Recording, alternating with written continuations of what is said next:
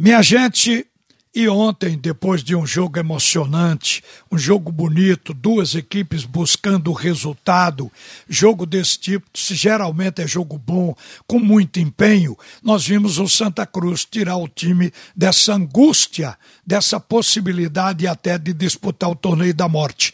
O Santa ganhou o jogo por 3 a 2, automaticamente logrou a classificação para o quadrangular que vem como segunda fase desse campeonato estadual. E por que isso aconteceu? Porque o Santa Cruz ontem jogou sua melhor partida, porque o desempenho do time com total entrega foi diferente de todas as demais partidas jogadas no campeonato. É claro que isso tem uma razão. Primeiro, porque o jogo teria essa condição de ser decisivo. Segundo, pelo trabalho também no campo psicológico do técnico Roberto de Jesus. Segundo o próprio treinador, respondendo a uma pergunta na entrevista coletiva do repórter Igor Moura, ele disse que trabalhou psicológico de Santa Cruz simplesmente alertando os jogadores de que tudo aquilo que o técnico Galo tinha dito tinha que ser respondido não com palavras, mas com o time correndo dentro de campo. E o que foi que o Galo disse? Que esse time de Santa Cruz era um time morto, fisicamente despreparado e um time que poderia levar seis meses para conseguir recuperação com contratações de grandes reforços. Então o time do Santa Cruz queria provar o contrário. E o Roberto usou esse argumento para motivar a equipe também. Chegou a dizer na coletiva de que ele moveu o grupo fazendo um comparativo. Vocês precisam atender a essa torcida. A torcida do Santa Cruz, ela é gigante. Ela equivale à população de 40 pequenos países no mundo. Então, uma torcida dessa, alguém tem que responder para ela. Então, ele acha que o conjunto de tudo isso resultou num time que se entregou. Foi uma entrega total do time do Santa Cruz dentro de campo. Então, quando o jogo é assim, tem mais acertos do que erros. Quer dizer, o número de passes errados diminuiu. A aplicação do time dentro de campo, ela passou a ser bem maior, porque o time estava focado. Então, ao cabo e ao fim, terminou ganhando o jogo por 3 a 2. Um gol de Eli Carlos, um gol bonito de Eduardo, que salvaram o Santa Cruz do 2 a 2. E veio o pênalti, que obviamente permitiu que Chiquinho batesse e chegasse a 3 a 2, porque a equipe do Retrô tinha colocado. Primeiro o Santa Cruz abriu o score e o Retrô virou. Depois o Santa Cruz desvirou.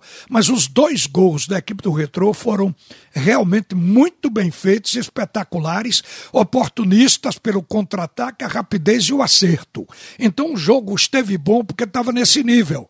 Mas acabou que o Santa Cruz superou o Retrô, terminando com a vitória. O Retrô ainda tem chance porque na verdade joga a última partida contra a equipe do Vitória, está com sete pontos e a equipe do Veracruz tem dez, com três vitórias. Se o Retro ganhar, vai para três vitórias também. Então a briga agora vai para o saldo de gols. Então o que é que o Retro precisa? Precisa torcer pela derrota do Veracruz, que vai jogar com 7 de setembro. Se isso acontecer, o Retro ainda pode lograr classificação no sexto lugar, que é onde está o Veracruz. Mas o Veracruz está vivo. O Veracruz também está até numa situação melhor que o Retrô.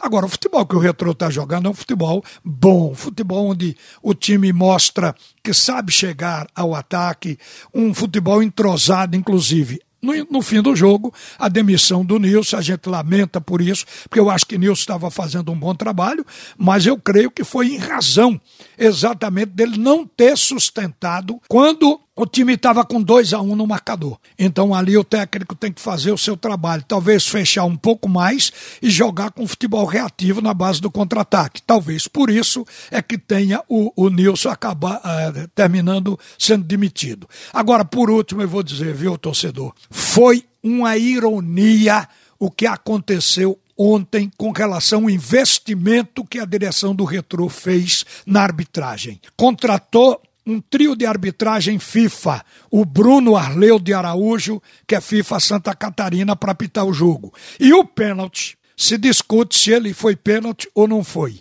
Eu, por exemplo, tive a visão de que a experiência do Pipico gerou o pênalti. Pipico caminhou para a bola, parou, esperou o tranco do jogador que vinha em velocidade. E não foi uma coisa assim assintosa proposital.